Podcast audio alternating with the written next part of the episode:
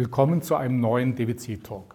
Zur Einstimmung zwei Zitate. Albert Einstein hat mal gesagt, kein Problem kann aus demselben Bewusstsein heraus gelöst werden, das es geschaffen hat. Wir müssen lernen, die Welt neu zu sehen. Und der revolutionäre Yachtdesigner John Shuttleworth sagte, nur wer anders denkt, verändert die Welt. Ganz in diesem Sinne heute die Botschaft meines Gesprächspartners. Er sagt, die digitale Transformation ist keine Frage der Technik, sondern eine Frage der Kultur. Sie ist eine neue Art, Unternehmen zu führen und sie ist eine neue Art, anders zu denken. Unser Thema Metanoia, mit einem neuen Denken die Zukunft gestalten. Ich freue mich auf das Gespräch mit Professor Dr. Arnold Weismann. Herr Weißmann, schön, dass ich Sie heute in Ihrem Büro begrüßen äh, darf. Wir hatten ja vor ein paar Wochen Gelegenheit gehabt zu einem anderen Thema, Corona als Chance für die Digitalisierung.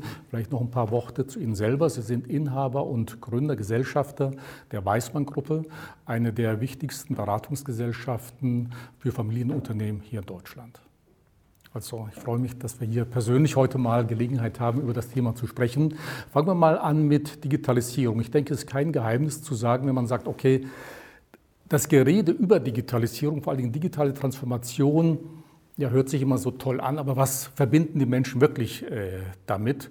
Wenn man sieht, dass andere Länder, Skandinavien, Lettland, Estland, im Vergleich dazu sind wir vielleicht sogar nur dritte Welt. Also wir sind zwar verbal sehr stark und dieses Verbale hat mal der Reinhard Sprenger, den Sie wahrscheinlich kennen, Managementberater, mal in einem seiner Bücher sehr schön auf den Punkt äh, gebracht. Er sagte nämlich, man bricht eher symbolisch zu neuen Ufern auf, man startet IT-Projekte, die jedoch keinen Zugang haben, keine Verknüpfung zu anderen Projekten. Man, legt, äh, man trägt Anzug mit weißen Turnschuhen. Ich habe gesehen, Sie haben zumindest farbig, da weiß man. Und äh, vieles andere mehr. Man beschäftigt einen CTO. Aber letzten Endes werden im Grunde nur analoge Daten in digitale Form gebracht. Ja. Kommt Ihnen das bekannt vor? Haben Sie überhaupt kein Verständnis für das Thema digitale Transformation? Was ist Ihr Eindruck? Gut, also ob wir gar kein Verständnis haben, das bezweifle ich, weil mittlerweile gibt es ja doch auch in Deutschland oder im deutschen Sprachraum Firmen, die herausragend an dieser Stelle sind. Unsere Familienunternehmer, die das Thema Industrie 4.0 auf ein neues Level gebracht haben. Aber es sind die Ausnahmen. Wenn man sich die Summe anschaut, sind wir tatsächlich digitales Notstandsgebiet. Und ähm, wenn ich mir unsere Klassenzimmer anschaue, auch in den Hochschulen, dann würde ich eher sagen, dass wir am Ende der Kreidezeit sind als am Beginn der digitalen Welt. Ähm, in unserer jetzigen Zeit wird auch sehr viel von der sogenannten VUCA-Welt gesprochen. Also bedeutet eben volatil, unbeständig, unsicher, komplex und mehrdeutig. Und wenn man die Themen sieht, Globalisierung, Flüchtlingskrise, Klimawandel, bis hin jetzt zur Corona-Krise, muss man sagen, das ist richtig so. Und Corona-Krise macht wahrscheinlich besonders deutlich, wo wir bei dem Thema Digitalisierung stehen. Viele Unternehmen verlieren ihre Existenz, viele schimpfen natürlich darüber und geben nur der Krise jetzt die Schuld. Aber ist es wirklich so, ist die Krise im Grunde nur äh, ja, der eigentliche Grund, warum es den Unternehmen so schlecht geht? Oder liegen die eigentlichen Auswirkungen, dass es den Unternehmen so schlecht geht, vielleicht schon sehr viel früher? Sie bezeichnen ja die Welt als VUCA. Das ist ein Begriff, der ja aus dem amerikanischen Militär kommt. In West Point wurde der ja kreiert. Und wie viele agile Projektmethoden ja auch in West Point, also im amerikanischen Elite-Militär, entwickelt worden sind, weil man gesehen hat, dass mit den alten Strukturen, mit Law and Order, mit Befehl und Gehorsam, mit oben und unten, die Welt, in der wir leben, so nicht mehr steuerbar ist. Sie ist so komplex geworden und daraus ist ja dann diese Abkürzung mit VUCA geworden, die manche schon gar nicht mehr hören können, weil sie an jeder Ecke erzählt werden, in jedem Seminar. Aber wenn wir uns die Zahlen, Daten, Fakten anschauen, dann würde jeder bestätigen, so zappelig war es noch nie. Man kann es auch an den Börsenkursen sehen. Die Welt ist von einer Unsicherheit, wirtschaftlich, soziologisch, gesellschaftspolitisch, natürlich ökonomisch, äh, wie wir es in der Form noch nie erlebt haben. Wir haben einen Grad an Komplexität, von der wir uns manchmal die Frage stellen, hoffentlich können unsere Politiker es noch überschauen. Und das A für Ambiguity, Mehrdeutigkeit, die Zeit der einfachen Erklärungen gibt es nicht mehr. Die Vorstellung, dass jemand gesagt hat, wir bauen das Geschäftsmodell um und dann haben wir in zehn Jahren, haben wir zehn Jahre unseren Frieden, ist einfach vorbei. Und zu dem Schluss Ihrer Frage noch kurz zu kommen, aus meiner Sicht verwenden viele jetzt Corona eher als Ausrede. Das ist eine harte Formulierung, denn es trifft im Moment ja manche wirklich hart und viele davon auch völlig unverschuldet. Aber die Themen, über die wir jetzt reden, haben ihre Ursache viel, viel früher und werden durch Corona brandbeschleunigt, werden schonungslos offengelegt, aber die Ursache haben sie wo ganz anders. Hm. Wo, wo liegen denn dann die Ursachen? Gut, die liegen natürlich schon ein Stück weit neben der globalen Welt, in der wir alles mit allem vernetzt haben, Hyperconnectivity in einer Welt, die alles digitalisiert, was digitalisiert werden kann. Und das müssen wir ja erstmal akzeptieren. Das ist eine Welt, die wir jetzt in Geschäftsmodellen seit gut 25 Jahren kennen. Das ist die Zeit, in der Unternehmen wie Amazon und Google entstanden sind. Und wenn man sich die Bedeutung dieser Unternehmen anschaut, die Billionenwerte geschaffen haben in 25 Jahren, sieht ja jeder, was die durch die Digitalisierung ermöglichten Geschäftsmodelle aufgebaut haben. Und da ist aus meiner Sicht der europäische Denkfehler, und ich beziehe es nicht nur auf Deutschland, sondern auf ganz Europa, da ist der Denkfehler, dass wir Produkte digitalisieren dass wir Rasenmäher intelligent machen, die Motorsäge intelligent machen, dass wir den Dampfstrahler intelligent machen, das Auto wird intelligent, alles wird smart, aber wir machen keine Geschäftsmodelle draus. Und ein iPhone ist ein digitales Produkt, aber das Ökosystem um das iPhone hat Apple so reich gemacht. Und da ist unser Denkfehler, dass durch die Digitalisierung Services, Ökosysteme, Plattformen, Marktplätze entstehen und wenn Sie mich jetzt fragen würden, welche bedeutende Plattformen aus Europa kommen, müsste ich die Schultern zucken. Und wenn Sie mir die Frage stellen würden, welcher unserer deutschen Hidden Champions arbeitet an einem skalierbaren Geschäftsmodell, dann würden Sie feststellen, dass das die Sprache nicht ist, mit der unsere deutschen Familienunternehmen agieren. Und das halte ich für einen schwerwiegenden Fehler. Jetzt geht es ja weniger um Technologie, wie ich schon eingangs sagte, was ja auch Ihr Credo ist. Die Herausforderung, sei es die digitale Transformation, sei es Corona, muss im Grunde grundsätzlich mit einem radikalen neuen Denken äh, ja, gelöst werden oder angegangen werden. Und Sie sprechen von der Kraft von Metanoia. Wenn Sie uns vielleicht mal erklären, was ist das eigentlich und warum brauchen wir eine Metanoia? Sie haben ja vorhin selber dieses Einstein-Zitat formuliert, indem Sie gesagt haben, man kann Probleme nicht mit der Art des Denkens lösen, die das Problem verursacht hat. So ähnlich haben Sie es formuliert. Und eine Metanoia, das ist ja ein zusammengesetztes Wort aus dem Griechischen und Meta heißt nach oder über und Neuen, das heißt denken. Und eigentlich heißt es ja nachdenken, vorausdenken, neu denken. Das ist etwas, was mich verblüfft im Moment, dass dieser Aspekt in der momentanen Diskussion kaum Raum findet. Aber darum geht es ja eigentlich, nämlich sich die Frage zu stellen, was müssen wir denn ändern, wo wir doch alle erkennen, dass wir nicht so weitermachen können wie bisher.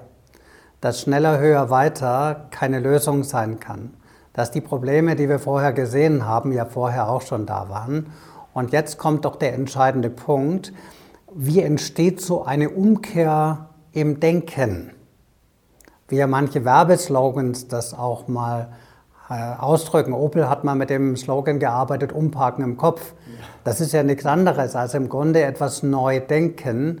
Und eine Metanoia, das ist im Grunde ein Zustand oder ein Prozess, in dem ich mich so verändere, dass ich danach ein anderer bin, als ich vorher war. Ich sehe die Welt anders, ich habe eine andere Haltung.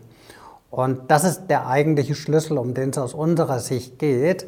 Wir sprechen über Organisationen, wir sprechen über Maßnahmen, über Tools und jeder hätte am liebsten jetzt Rezeptbücher. Nur diese Krise, die wir gerade erleben, ist so einmalig, dass es keine Rezeptbücher dafür gibt. Weil das Drehbuch für Corona hat noch keiner geschrieben, weil wir es so noch nicht erlebt haben. Viele werden jetzt sagen, doch haben wir schon erlebt, die spanische Grippe mit 50 Millionen Toten alles gut. Eine Welt, wie wir sie heute erleben, in dieser Vernetzung mit einer Pandemie und ökonomischen Auswirkungen, der wir noch gar nicht abschätzen können. Also wenn es jetzt keine Umkehr im Denken gibt, wann soll es die denn dann eigentlich noch geben? Wodurch wird denn in der Regel eine Umkehr ausgelöst? Sie haben gesagt, okay, wenn ganz bestimmte, ganz besonders schlimme Dinge passieren. Aber was ist notwendig? Wie kann man das ein bisschen näher bezeichnen? Was passiert, um dann zur Metanoia zu kommen? Lassen Sie mich es ein bisschen philosophisch ausdrücken. Wenn ich Verhalten ändern möchte, muss ich meine Einstellung ändern.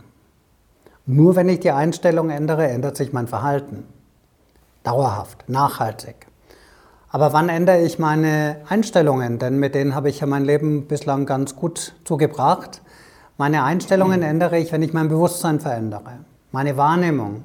Wenn ich die Welt neu sehe, das ist der Moment, wo jemand sagt, bei einem Vortrag, bei einem Interview, bei der Lektüre eines Buches, so habe ich diese Welt noch nie gesehen. Und ein Bewusstseinsveränderungsprozess, eine Metanoia, das findet ganz selten eigentlich im Leben statt und es braucht viel Energie, damit so etwas stattfindet. Und aus meiner Sicht gibt es nur zwei Energieformen, die dafür geeignet sind, Lust oder Leid.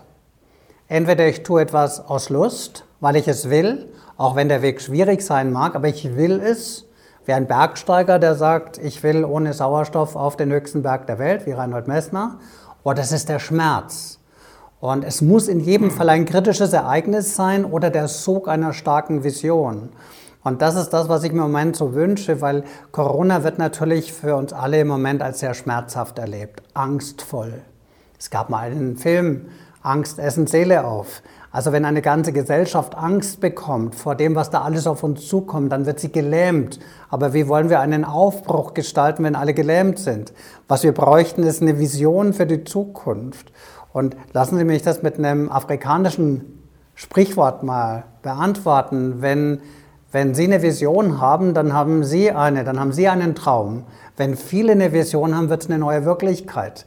Aber dafür braucht es natürlich Menschen, die das denken können, es vorgeben können. Philosophen sind gefragt, gerne auch Politiker, Wirtschaftslenker, die eine Agenda 2030 formulieren können, die sich die Frage stellen, wie nutzen wir diese gegenwärtige Krise zur Chance, zur Neuorientierung, zur Metanoia.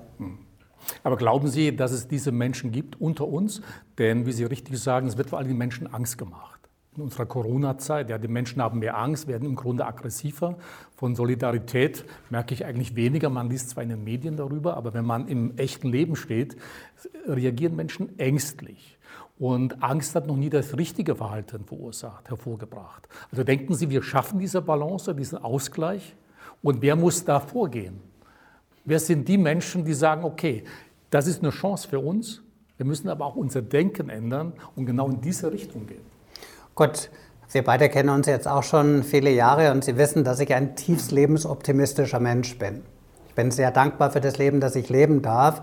Also insoweit bin ich einfach Optimist und glaube, dass wir das hinbekommen, auch wenn ein manchmal da schon der eine oder andere Zweifel beschleichen mag, wenn man das so hört. Wenn man sich die acht Wochen mal zurückdreht, so seit Anfang März, wo wir am Anfang gelächelt haben über, was passiert da eigentlich und was ist in Italien. Dann haben wir nicht mehr gelächelt. Und dann kamen diese schrecklichen Bilder aus Bergamo mit den dunklen Fahrzeugen, die wir später auch aus New York gesehen haben und aus anderen. Äh, das macht Angst.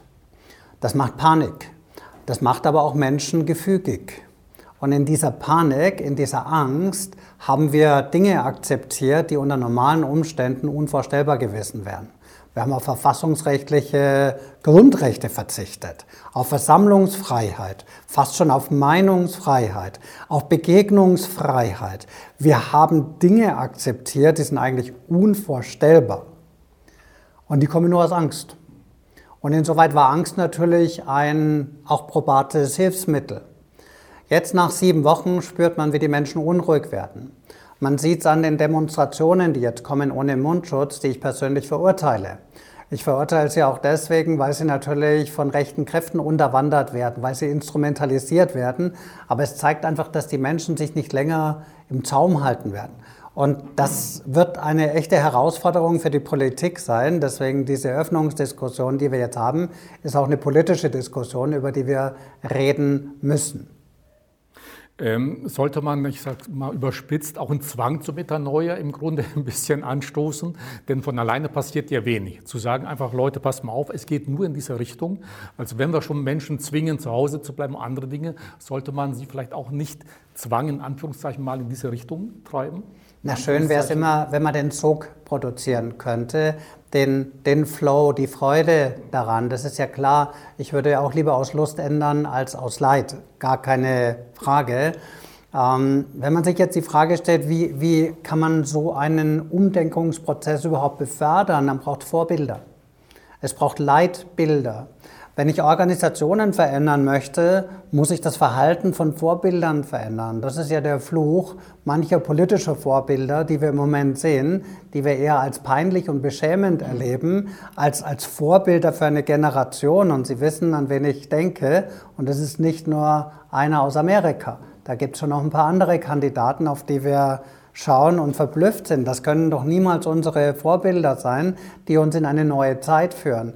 Aber das heißt ja nicht, dass wir es nicht schaffen werden. Und ich glaube, es ist extrem wichtig, dass jeder den Mut fasst zu sagen, ich fange bei mir selber an und versuche selber in dieses neue Denken zu kommen, in eine veränderte Form des Denkens zu kommen, die aus diesem Schock kommt, den wir jetzt mit Corona erleben, jeden Tag mit unseren Familien, mit unseren Unternehmen. Und das sind ja existenzielle Ängste. Nur wie heißt es so schön, wer die Welt verändern will, der fängt am besten bei sich selber an. Und ich spüre selber, wie schwierig es für mich selber ist. Ja. Ähm, die Wirtschaft liegt ja auch am Boden jetzt äh, in diesen äh, Wochen, was alles passiert ist weltweit. Zwingt uns Corona auch so ein bisschen ein neues Verständnis von Wirtschaft aus, auf? Müssen wir Wirtschaft auch völlig neu denken? Na gut, das Erste, was wir in Frage stellen werden, ist das Thema der Globalisierung. Wir haben globale Wertschöpfungsketten aufgebaut unter dem Druck des Shareholder Value, eines Modells, das aus meiner Sicht das verheerendste Managementmodell war, das die Managementgeschichte kennt. Unternehmen und ganze Gesellschaftsordnungen und Wirtschaftsordnungen unter das Ziel zu stellen, die Shareholder glücklich zu machen, war nie unsere Denkhaltung. Für uns war immer der Zweck eines gesunden Unternehmens die Schaffung zufriedener Kunden. Was wir im Moment erleben, ist, dass diese Wertschöpfungsketten so ausgequetscht worden sind und wir damit Klumpenrisiken produziert haben, speziell mit der Abhängigkeit von China und die werden überdacht werden. Ich bin ziemlich sicher, dass es zu einer Deglobalisierung kommen wird, zu einer Renationalisierung. Ich sehe das allerdings durchaus auch skeptisch, wenn ich ehrlich bin, denn die Arbeitsteilung und die Teilung der Wirtschaftssysteme miteinander auf der Welt hat auch viel Wohlstand gebracht. Wir werden also versuchen müssen, da eine neue Balance zu bekommen. Aber es spricht vieles dafür, dass My Nation First für viele das neue Mantra sein wird. Und America First, wie oft haben wir die Videos gesehen und drüber geschmunzelt, wenn wir nach China schauen, das ist ja kein Unterschied. Also wenn jemand sein Land als erstes sieht, dann sind es die Chinesen. Und ähm, wir werden sehen, welche Wirtschaftsordnungen sich daraus ergeben. Aber das Modell des Turbokapitalismus, des schneller, höher, weiter, das hat einfach ausgedient. Äh, vor acht Jahren hatten dieses äh, Thema auch schon mal zwei Wirtschaftswissenschaftler hinterfragt, Robert und Edward Skedelsky, zwei äh, Briten, die haben ein Buch geschrieben, wie viel ist genug?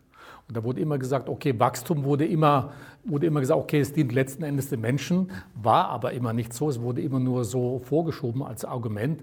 Aber müssen wir nicht sehr viel mehr fragen, Wachstum wozu? Wem dient Wachstum tatsächlich? Wem dient die Wirtschaft? Bedeutet also wieder mehr den Menschen in den Mittelpunkt des wirtschaftlichen Geschehens stellen? Also wir haben ja begonnen heute mit dem Thema Digitalisierung.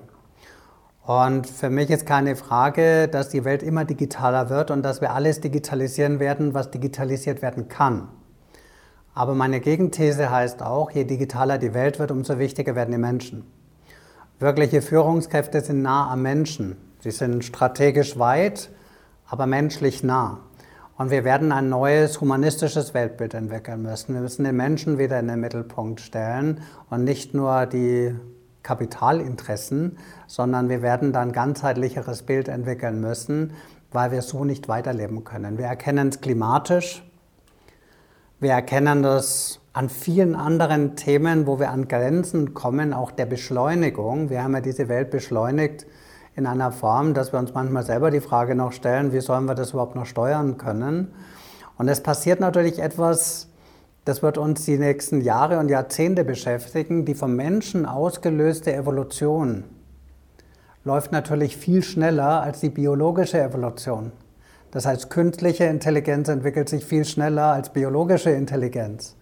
Und wenn eine Kurve exponentiell läuft und die andere logarithmisch, dann gehen diese Kurven irgendwann mal auseinander und wir sind ja mittendrin in diesem Prozess.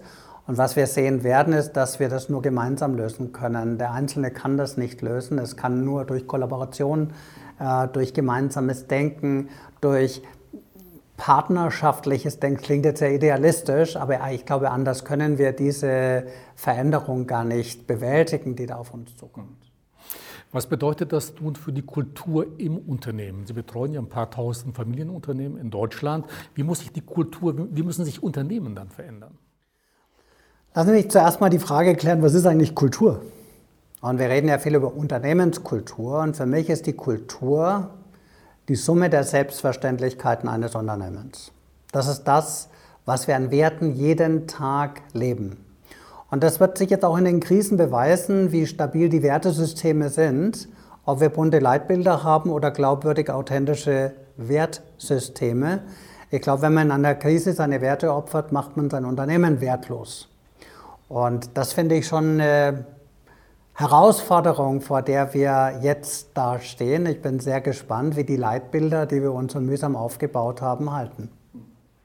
Was bedeutet das für die Führungskräfte? Haben wir Führungskräfte, die diese Kultur dann auch im Unternehmen leben können, die Vorbilder sein können? Ich lasse mich noch mal kurz auf das Kulturthema zurückkommen. Wir kommen ja alle an einen Punkt, dass wir sagen, wir stehen vor der wahrscheinlich größten Transformation, die wir alle jemals erlebt haben. Und Transformationen sind ja nicht der Zustandsveränderungsprozess von A auf B, stabil, Veränderung stabil, sondern Transformation ist ja ein regelmäßiger Prozess, in den wir reingehen. Flow. Leben in VUCA heißt den Flow zu leben. Und wenn wir erkennen, dass wir mit den bestehenden Organisationen die Herausforderungen, die die VUCA-Welt an uns stellt, nicht bewältigen können, müssen wir die Kultur verändern. Weil nur bunte Bilder zu malen oder nur neue Organigramme zu malen ändert gar nichts. Aber Kultur kann man nicht managen. Ich sage manchmal aus Spaß, Kultur zu managen ist der Versuch, einen Pudding an die Wand zu nageln. Wie entsteht aber Kultur? Kultur entsteht durch das vorgelebte Verhalten von Führungskräften. Wir spiegeln, so wie Kinder ihre Eltern spiegeln, deswegen sprechen die unsere Sprache und bewegen sich wie die Eltern. Wir folgen Vorbildern. Und diese Vorbilder verhalten sich so, wie ihre Haltung ist, ihr Mindsetting. Und jetzt kommt natürlich die spannende Frage, wenn man sich diese Logik nochmal anschaut und sagt, die Haltung bestimmt das Verhalten, bestimmt die Kultur, verändert die Organisation, ist ja die Frage, sind denn die Führungskräfte, die wir heute haben, ökonomisch wie politisch, eigentlich in der Lage oder willens, ihre Haltung zu ändern, neu zu denken, ist für sie die Chance auf Metanoia gegeben. Und das wird die Herausforderung sein, vor der wir tatsächlich alle stehen. Wenn Sie jetzt mal so ein bisschen in die Zukunft äh, schauen, in den nächsten Monaten, so langsam öffnet sich ja alles wieder. Wir wissen nicht, ob es noch eine zweite oder dritte Welle geben äh, wird. Aber wie sehen Sie die, sagen wir mal, das ganze Jahr 2020? Werden wir es schaffen, vielleicht auch schaffen, eben ein neues Denken äh, in den Köpfen reinzukriegen? Oder wohin geht die Reise? Was denken Sie in den nächsten Monaten? Puh. Schwierige Frage. Dieser Virus wird uns beschäftigen, mindestens, solange es keine Mutationen gibt, die die nächste Welle auslösen, solange bis es einen Impfstoff gibt und der in einer Menge produziert wird, dass genügend Menschen geimpft werden können. Am Anfang der Krise hat uns ja unsere Bundeskanzlerin Angela Merkel gesagt, dass wir Herdenimmunität schaffen müssen. Wenn ich mir das mathematisch überlege und sage, wir haben in Deutschland gut 80 Millionen Menschen, Herdenimmunität entsteht bei 60 bis 70 Prozent der Bevölkerung. Lassen Sie mich mal über 50 Millionen infizierte Deutsche sprechen. Und wir haben im Moment Neuansteckungen pro Tag in der Größenordnung von einigen hundert oder tausend. Das würde nach meiner Rechnung gefühlt 100 Jahre dauern, bis wir diese Herdenimmunität erreicht haben. Das heißt, es wird dauern, bis wir einen Impfstoff bekommen. Wann das ist, weiß ich nicht, da bin ich der falsche Ansprechpartner. Aber es spricht einiges dafür, dass es ins Jahr 2021 gehen wird, dass er auch in entsprechender Menge verfügbar ist. Und Herdenimmunität werden wir nicht schaffen, weil sonst müssten wir ganz andere Ansteckungsraten bekommen. Das heißt, wir reden über einen Faktor Zeit, das wird sich in die Länge ziehen. Und wir werden lernen müssen, mit dieser Situation umzugehen, die sichtbar im Mundschutz ist, im Kontakt, Distanz 1,50 Meter etc. Und das wird uns beschäftigen und das wird möglicherweise diesen Erkenntnisprozess beschleunigen, dass es eben nicht mal ein kurzes kritisches Ereignis war und dann gehen wir zur alten Tagesordnung über, sondern dass durch Corona eine fundamentale Veränderung ausgelöst wird. Und das ist ja das, was wir Metanoia nennen. Sie sind Experte für Familienunternehmen. Wie ich schon sagte, Sie betreuen viele, viele Familienunternehmen in Deutschland. Was wäre jetzt Ihr Tipp, Ihr Ratschlag für einen Familienunternehmer? Wie kann er, was sollte er in den nächsten Monaten tun? Das erste ist mal, die Familie zusammenzuhalten. Klingt komisch, aber für Familienunternehmen gilt sicher die Aussage, eine Familie im Frieden ist ein Geschenk des Himmels und eine Familie im Unfrieden ist schlimmer als der schlimmste Wettbewerb. Ob man einen Freund hat, weiß man in einer Krise. Ob eine Familie zusammenhält, weiß man in einer Krise. Jetzt zeigt sich, ob die Familien zusammenhalten oder auseinanderfliegen. Aber der erste Punkt wird, wird, ganz sicher sein, die Familien zusammenzuhalten, die Identität der Familie nochmal zu strapazieren, wenn ich es mal so sagen darf. Und dann wird es natürlich darum gehen, das Familienunternehmen zu erhalten. Wenn Sie heute 100 Familienunternehmer fragen, was ihr oberstes Ziel ist, würden 99 sagen, das ist die Erhaltung des Familienunternehmens als unabhängiges Familienunternehmen. Das, da steht nichts von Shareholder Value oder Gewinnmaximierung. Die wollen das Unternehmen erhalten, die wollen es in die nächste Generation bringen. Und das steht im Moment wirklich im Feuer weil bestimmte Geschäftsmodelle und Familienunternehmen in schwierigsten Situationen im Moment zum Teil auch wirklich völlig unverschuldet sind. Wir hatten das Thema ja vorher schon. Und es wird zwei große Aufgabenstellungen geben. A, die Familie zusammenzuhalten und B, das Unternehmen krisensicher aufzustellen. Und was ja viele jetzt hinter sich haben, ist den Schock der Gegenwartsbewältigung.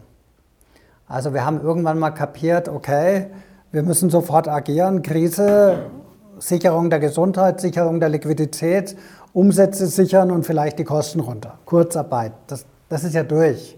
Also wer das jetzt noch nicht hinter sich hat, den gibt es morgen sowieso nicht mehr. Aber jetzt beginnt ja die Frage, wie schaut die Zukunftsfähigkeit aus? Und wenn wir von Neudenken sprechen, müssen wir uns auch mal die Frage stellen, stimmt mein Geschäftsmodell noch? Wenn ich eine Brauerei habe, einen Pflanzengroßhandel, wenn ich mit Motorsägen arbeite, wenn ich Hundefutter und Katzenstreu verkaufe? Wie schaut mein Geschäftsmodell aus? Und vielleicht erkenne ich, dass die Bilanz, die im Jahr 2019 noch so gut war, oder die Gewinn- und Verlustrechnung eigentlich trügerisch war, weil die Krise war schon viel früher da. Das würde ich heute Familienunternehmen empfehlen. Herr Weißmann, letzte Frage. Sind Sie persönlich sehr zuversichtlich, dass wir es schaffen, dass wir tatsächlich so ein neues Bewusstsein, eine Metanoia schaffen und dass es die meisten Familienunternehmen vor allen Dingen auch schaffen werden? Ich will optimistisch sein. Das will ich, weil es natürlich Wunschdenken ist.